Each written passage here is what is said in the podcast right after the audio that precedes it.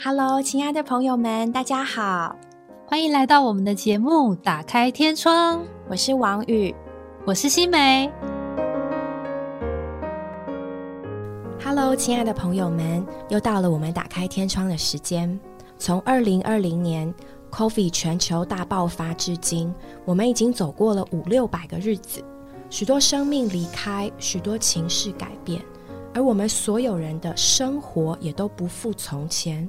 造成了不可磨灭的影响，但在这段期间，在台湾有一位学者，他站在前线，勇敢的站出疾呼，用专业化解不安。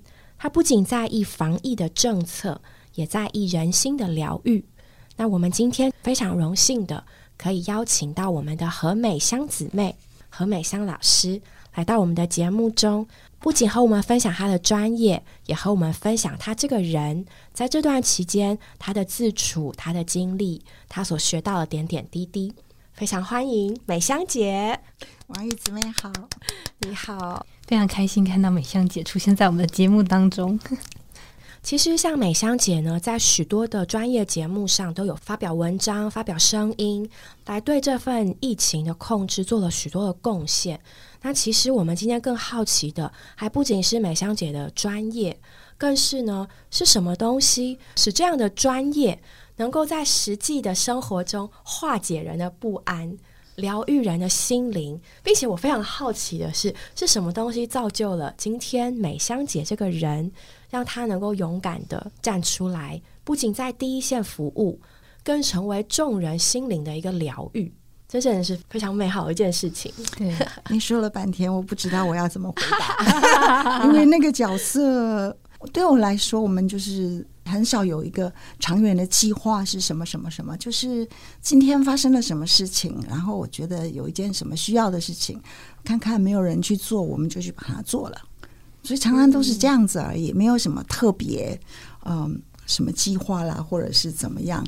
只是回头看的时候，我们就忽然领悟到说：“哦，原来主要我做这件事情，扮演这个角色。”嗯，其实开始从来没有去想我要怎么样，我会得到什么反应。就是哎，这里有一个状况，然后有人问我的意见，那我就把他我的意见给他。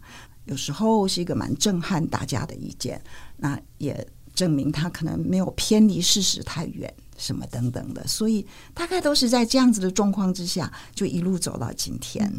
美香姐真的是非常的谦虚，她其实做了非常多的贡献，对我们台湾人。对，不过我在想，这样的态度是不是从一开始，我们都知道您的故事，就是从在北一女的时候，本来是念文组的，后来因缘际会的读到一篇关于 DNA 研究的文章，然后就转到了理组。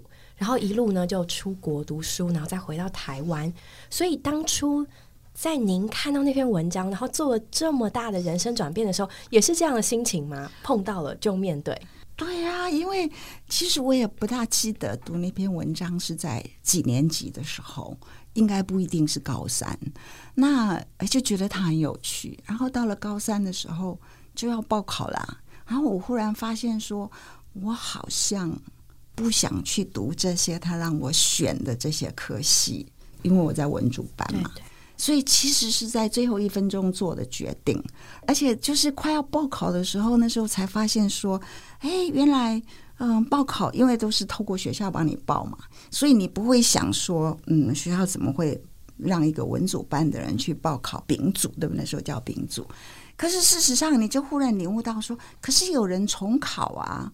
那重考的人就跟学校无关，他报考哪里是他自己的自由。所以我就当时就跟我的同学讲说：“哎，我我不想去读文组班。”结果有四个人，我们总共四个人一起去报考丙组，哇，都考上，没有人考不上。哇哇塞！但当时是很特别的吗？你们只有你们班是这样子，并不知道啊。我们就是自己就去把它做了，就跟老师讲说我们自己报名。那老师也没怎么样，我们就自己报名，那就去报啦。也不知道到底应该有多少人。对，这真的跟我们现在很多想法不太一样哎。有的时候都觉得一定要做出美好周详的计划，按计划按部就班的进行。然后呢，有任何的改变，我们就会说：“哦，好有勇气哦！”就会用勇气来解读这些事情。但是我在听美香姐的这个故事，我会觉得其实蛮务实的，就是你的心在哪里，你就跟着你的心走啊，就这么简单，就这么简单，有什么？那那个时候家里的人有任何的反对声音吗？好像一点都不记得，都不记得有任何反对声音。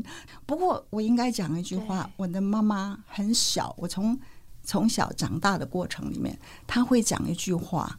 我觉得我讲出来应该是一字不差。她用台语讲，她说：“你想那北塞个白狼卡赶快呢？”其实她很贴切哦，她并没有要求我跟别人一样，她只是说。你为什么不能跟别人比较一样，稍微接近一点？对。可是他讲这句话，我印象很深刻。这个表情其实并没有很生气，他就是有点困扰，可是还是很疼爱这个女儿。这应该我不止听过一次。他就说：“你喜安那北塞个板蓝卡赶快呢？”哇，表示你从小就是应该也不到标新立异，但是大概就可能跟人家都没有，就是。呃，其实我也不记得在什么状况下他说这些话，他就是对我表达了这样子的一个意思啊。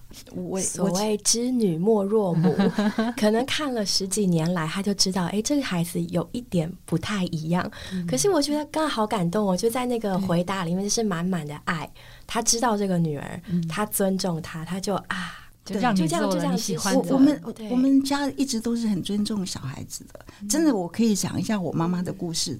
一年级结束的时候，有个同学搬家了。那个时候搬家是蛮奇怪的，他就走了，他就转学了嘛。然后二年级的时候呢，过年的时候，我接到一张贺年卡。然后我回家，我妈妈跟我讲说：“你有一封信。”然后我就很高兴，问她说：“哪里来的？哪里来的？”我的母亲跟我讲说：“那个信上面是你的名字，我怎么能猜呢？”嗯，那对这样子的事情，我也没有觉得太奇怪。可是，一直到高中的时候。我高中同学很多人都说他的信被父母拆了，男朋友来的信被父母拆。那时候我才想到说，原来我的妈妈其实跟他们的父母都不一样。他给你相当的空间，对对，相当的尊重。是，我觉得印象里面那个也不是他的设计，就是自然而然就这样。对他就是觉得说他只有小学毕业，然后呢？他觉得小朋友都很聪明，然后读的东西越来越多，至少大一点的时候是这样。所以我一年级的时候那封信的背景，我真的不知道。现在想起来都还觉得很神奇。就是大一点了之后，像高中啊，我要读什么，他没有意见。主要是他会觉得说啊，你已经读到高中了，我只有小学毕业。嗯，就那个年代，其实小学毕业识字的也蛮厉害的，可是他就不大会管。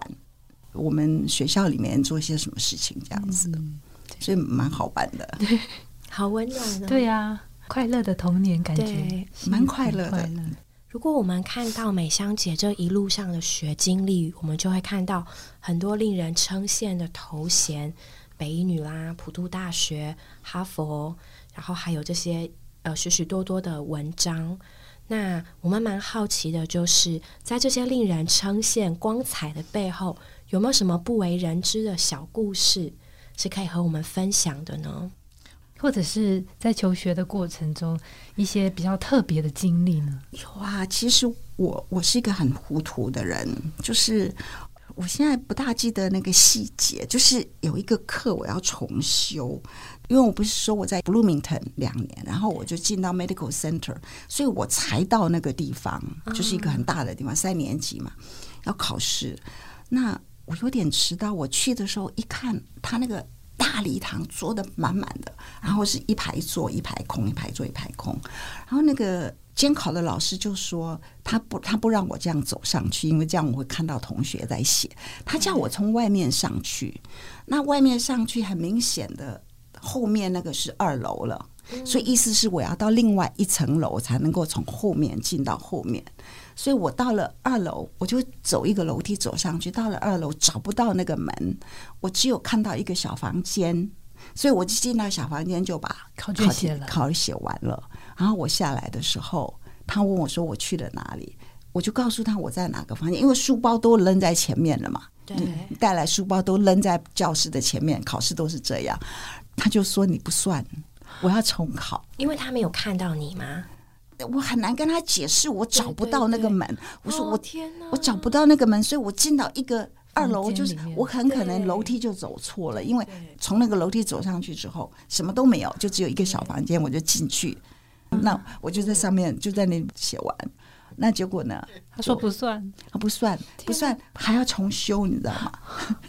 就被当了。但是那个的当法还算 OK 啦，就是要啊再重修一次，再重考一次。那是外科耶，我最不喜欢的外科，就是那个很糊涂的过程，就是怎么会这样啊？哦你就觉得就不真可思议。是阴错阳差。而且我一辈子会觉得说，为什么会有人怀疑我说对谎？我对对我就对对于你会怀疑我去作弊这件事情，觉得不可思议，就是觉得进到那个房间就把它写完，有什么问题呢？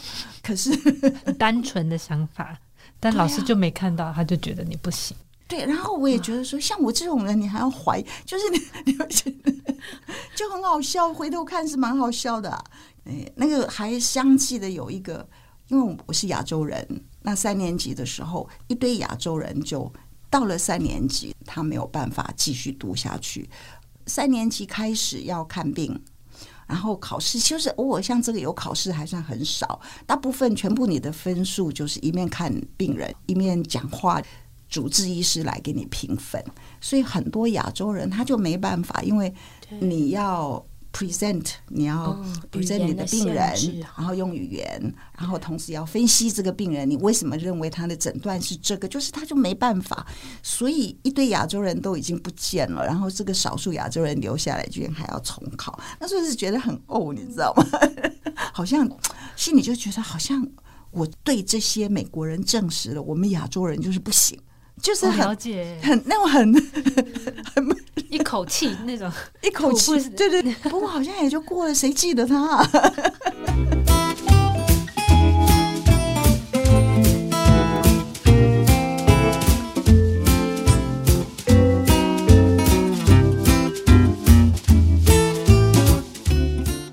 我觉得在国外念医学院真的很不容易，了不起。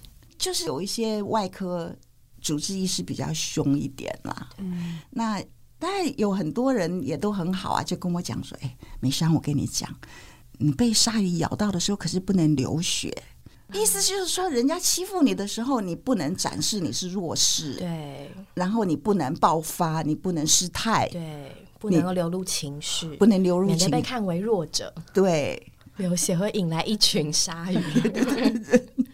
就列入记录。然后他就是乱七八糟讲，你就不理他就过了，谁记得啊？有道理。这的确也是在不同文化之下会面临。我是觉得我一直有被照顾了，总是有一些人没事来照顾你一下。是像这个老师给你讲这个话，他跟他没关呐、嗯，他就是来这么跟你讲这句话。那人家讲这句话，你就会很记得。嗯，所以今天对于年轻学子而言，其实我们也要有这种心情吼。一面我们不应该觉得大家都理所当然，好像要照顾我们，不应该觉得自己不会遇到挫折，不会遇到为难，不会遇到磨练，一定都会一定会的，但是他一定会过啊，对，一定会过一。定会过啊。就是昨几天前我还在跟什么人讨论一件事情，我说有一些人就他会对于不开心的事情，他会 complain，就是他在那边不开心，他来这边跟你讲我那边发生了什么事，我就忽然发现说我自己从不做这件事情，我在哪里遇到一件不开心的事，他伤害到我了，已经有实质的伤害了，我呢再花时间去讲它。然后占掉了我的时间，就等于是一种内耗了，对我就会过，他就过了，这个是蛮重要的。Complain 当然有效果的，但通常有时候是别人说说什么，我说哦，那我就顺便 complain 一下那件事情。那主要是可能我这样子的 complain 有可以改变他的机会，但是假如没有这样子的机会，我是绝对不会去讲那句话。那个我觉得，嗯，不顺利的事情就让他过。嗯，那如果真的像现在年轻人，其实蛮多都会卡在一种情绪当中，过不了。对，你知道有一次我们在生意所，我在工作的时候，我们有个查经班。好，有一天呢，就是我的一个同事真的很不讲理，我真的非常的生气。那时间到了，查经就我就进去，我都笑不出来，我就跟我的同事们讲说：“好，我真的笑不出来了，你们赶快给我讲一个笑话。”然后。哎，他不要，他就开始讲个圣经故事什么，然后我就真的觉得很好笑，我们就很开心，我就哈哈大笑。然后那个我的另外一个同事说：“哎，美香，你真的好厉害。”我说：“对啊，我总不能把那个情绪带来给你们。”然后他现在讲这个这个圣经故事这么好，我当然会就依这个来反应。为什么要让那个不好的事情来影响到好的事情呢？嗯。我也不知道我是这样子的人，但是他就是变成我是一个这样子的人。我是在过程里面慢慢看到我自己，然后看到他的好处。这个真的可以给年轻人做一个参考。你 complain 没有用的时候，就不要一直 complain，回家一直 complain，一直讲一直讲。那这个只只让你的父母有困扰，然后他帮不上你，除非你要去做一件事情，然后你才去 take an action。嗯，就除非你说了之后，这件事是有改变的余地，对，再去说。对，在那个场景，在那个场合是有一个改变他的条件，嗯，你才去说他。嗯，其实这样的态度也反映到美香姐今天的处事态度，吼。真的吗？我是我觉得感觉起来有，就是面对一些声音，我们其实真的可以 let it go，但面对能够有所改变的，哎，就不要害怕。对，所以作为不作为都是经过考量，对自己的决定。是啊。对，我们不把力气浪费在不必要的事上，对，但我们的力气一定要用在该用的地方。没错，没错。哦，真的非常受用，对，很棒，对。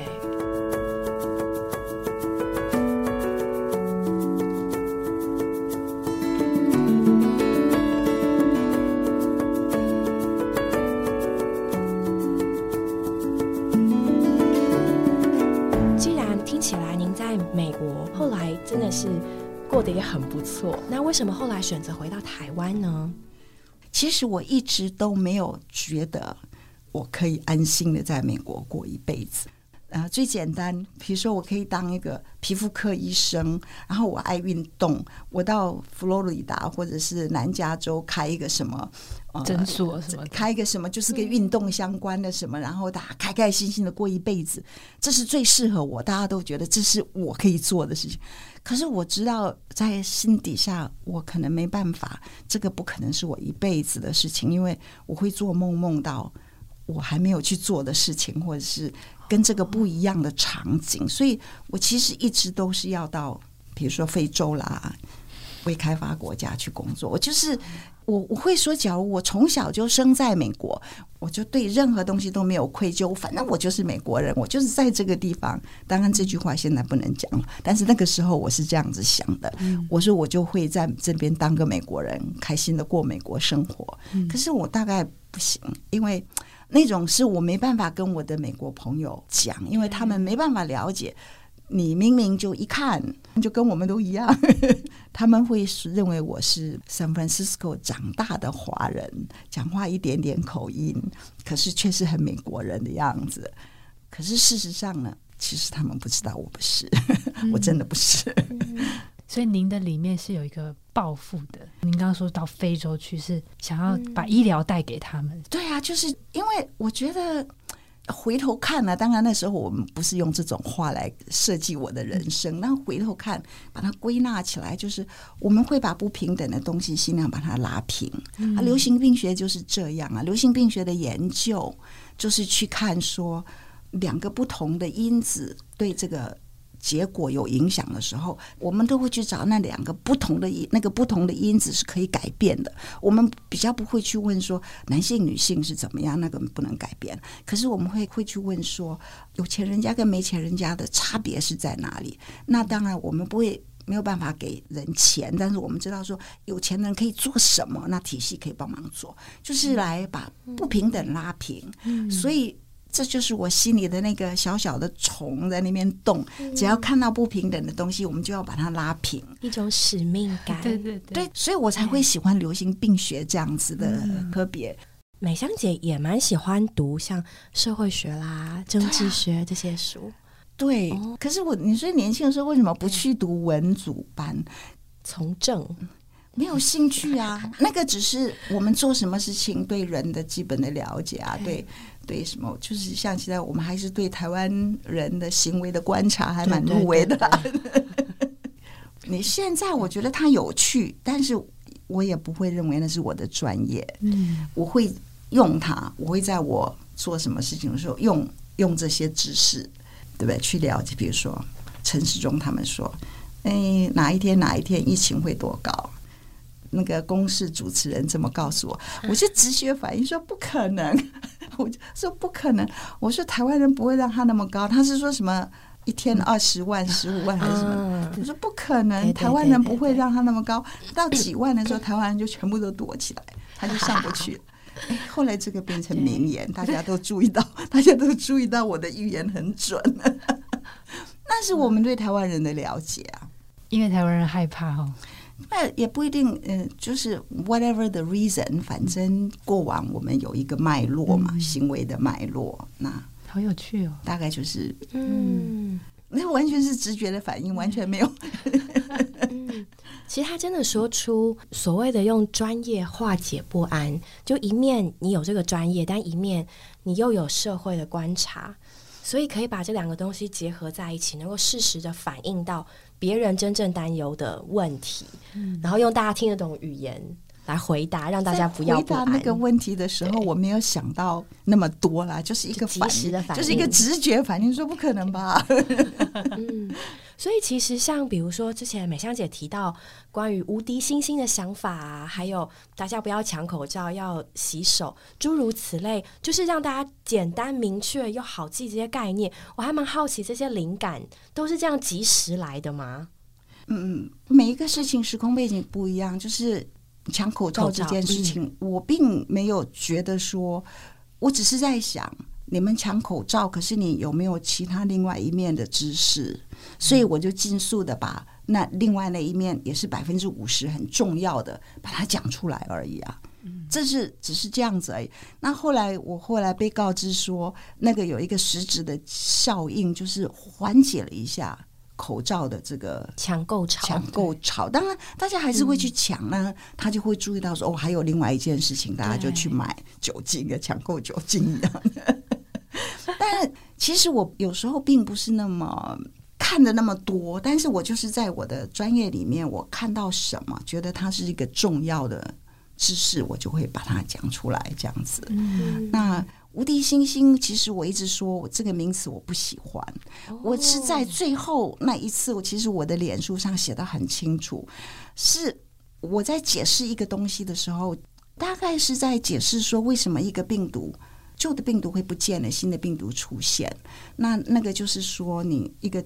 新的病毒它传播的比较快嘛，比如说我们在星际大楼里面这一群工一起工作的人，那有有两个人受到两种病毒的感染，比较快的那个病毒呢，它一下就感染到其他的人了；比较慢的那个病毒，比如说它三天后才会出来，这个快的病毒两天后就出来了。就同样的一群人，他被感染了之后，后面这个病毒就没机会了。所以我解释这个之后呢，那个。被我解释的人说：“哦，你的意思是说无敌星星真的存在？所以那时候我才想到说，意思是说被感染的人确实他就有一个抵抗力，就不被感染。所以一定要有这样子的知识，你才会知道说，哦，所以原来他会有这样子的过程。所以我才用无敌星星来解释一下，然后就被骂翻了。其实我无敌星星不是我的名词，那只是。”既然你对这是你了解的名词，我就用这个名词来跟你沟通，这样子。对。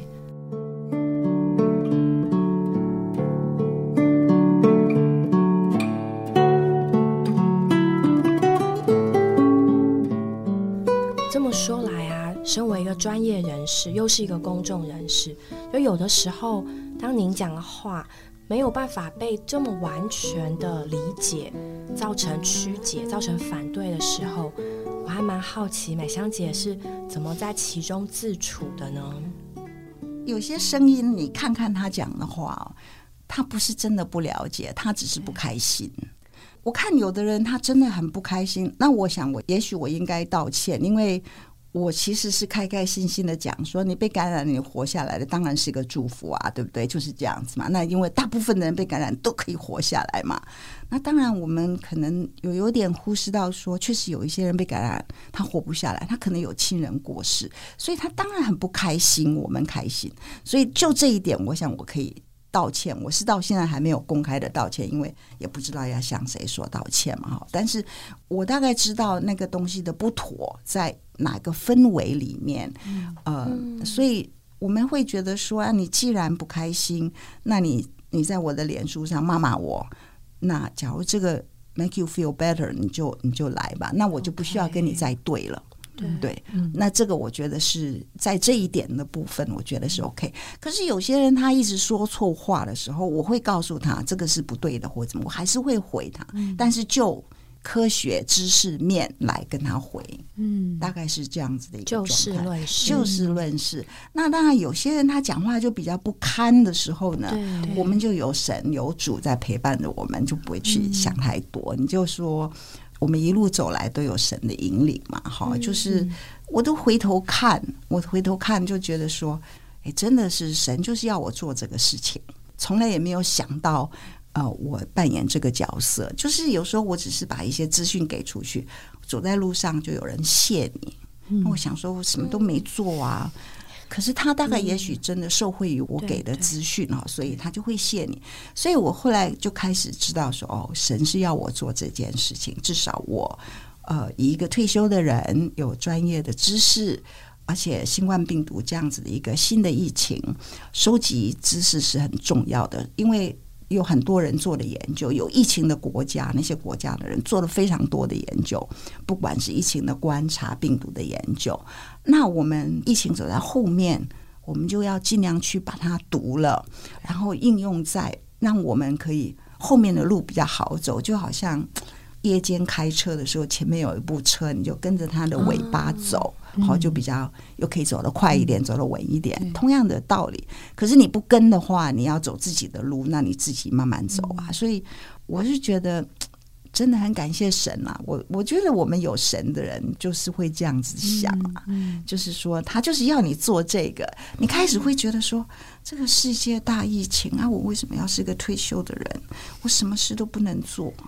帮不了任何人的忙，开始还有点欲足欲足的，你知道吗？一开始的时候，呃，二月份我是有被请到那个亚洲开发银行去帮助他们，也是跟疫情有关一个月嘛。然后回来还是继续觉得这么大的疫情，我们什么什么事都不能做。可是一个专业的对传染病有兴趣的人，就是不管怎么样去看去了解。这是什么病毒？这个疫情是如何？本身就有它的乐趣，所以我就一定会去看这些，收集这些资料。那假如我在收集的过程，我就会以一个说，呃，什么东西呢？这个是有帮助人的，我就会把它 document 下来。所以到时候在适当的时候，我就把它放出来。我不会看到什么就放，因为东西太多。但是在适当的时候，我觉得哦，这个这个资讯，这个有帮助，我就把它放出来，这样子。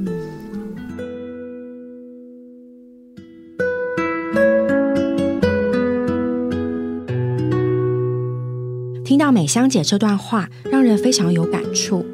其实，对我们大多数人来说，新冠疫情的确是前所未有的挑战。我们要如何往前走出路来，适应新生活？这就好像在夜间开车，前途茫茫。但这时候，如果前面有一部车，我们就只要跟着走，就能够走快一点，安全一点。而我们有神的人也是这样。就让我不禁想到《圣经·约翰福音》八章十二节，在那里主耶稣说：“我是世界的光，跟从我的就绝不在黑暗里行。”马太福音五章十四节，主耶稣更说：“你们就是信徒，你们是世上的光，城立在山上是不能隐藏的。”面对新冠疫情所带来的种种影响和损失，专业知识也好，信仰也好。我们都可以敞开心胸，接受光，接受帮助，不需要在黑暗中独自摸索。甚至，我们还可以像美香姐一样，接受主耶稣做光，也成为世上的光，来照亮别人。今天真的非常感谢美香姐给了我们这么多宝贵的建议和看法。下集节目中，美香姐还会继续和我们对谈，说说当她遇到信仰和知识发生冲突的时候，他是怎么面对的。谢谢美香姐，我们下期再见喽，大家拜拜。我们今天的节目就到这里结束了，谢谢各位的收听。如果你有想和我们说的话，欢迎留言或来信给我们，也别忘了在 Podcast 平台上订阅我们。我们下周再见喽，拜拜。